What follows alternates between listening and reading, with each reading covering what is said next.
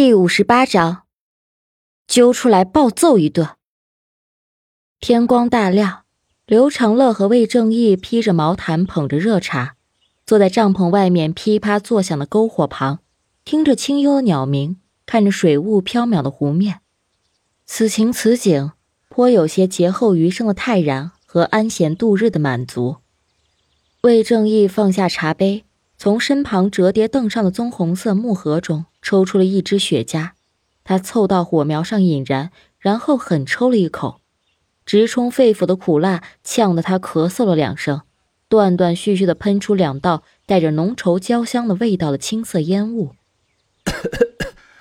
魏正义清清嗓，两指捏着雪茄说：“哎，这东西劲儿真大，一般人还真抽不了，难怪看电视上反派都爱抽雪茄充气势。”说完，撇了撇嘴，毫不惋惜地把这支上好的高档雪茄扔进了火堆中，又拿起靠在火旁贴着外文标签的洋酒，往嘴中灌上了一口。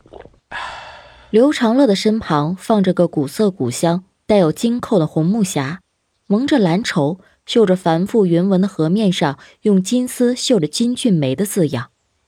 这茶叶、雪茄还有洋酒，都是敏哥办公室顺手拿的。这反正敏哥以后也用不上了，放着也是浪费。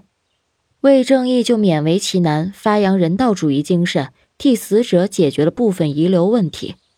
魏正义又灌了两口酒后，忧虑的开口：“老刘，你说那人会不会继续犯案？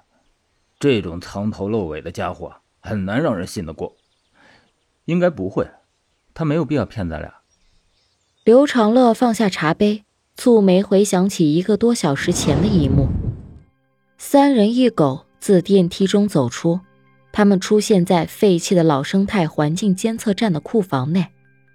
双方戒备地走出杂草灌木丛生的院落后，林冕带着小白缓缓地倒退着走到外墙的山崖旁，眼带笑意地低声说：“这里结束了，那就后会有期吧。”说完。大笑两声，就纵身的跳下山崖，小白嗷的一声，紧随其后。两人反应过来的时候，那一人一狗早已没了踪影。当时天还未亮，两人不明情况之下，担心踩空出意外，就没有跟了上去。二人接替用手机照明，循着林中的小径，他们走了四十多分钟，才抵达露营的帐篷外。刘长乐生火的时间。魏正义也给王倩打去了电话，把天湖度假山庄发生的一切简单扼要的叙述了一遍。地下赌场和人贩集团的消息让王倩瞬间清醒了过来，她跳下床，边快速洗漱边听魏正义讲述案情。挂断电话之前，王倩承诺会尽快把这个消息上报给陈浩洋，并尽快采取行动。最后。还没忘叮嘱魏正义一定要注意自身的安全，不要再以身犯险。为避免困在地下赌徒们因为恐慌闹出恶性事件，离开赌场之前，刘长乐冒充赌场高层，通过广播系统告诉所有人，是外部电缆意外故障，已尽快派人检修，让赌徒们先进行休息。其他赌场内部人员联系不上办公区，心中有疑问，也不敢贸然告诉赌徒们。林冕给孙祥武止住血后，再一次将其催眠，让他留在现场沉睡。又在敏哥的办公室中找到了开关，在办公区降下了铁闸门，防止地下赌场的人逃脱。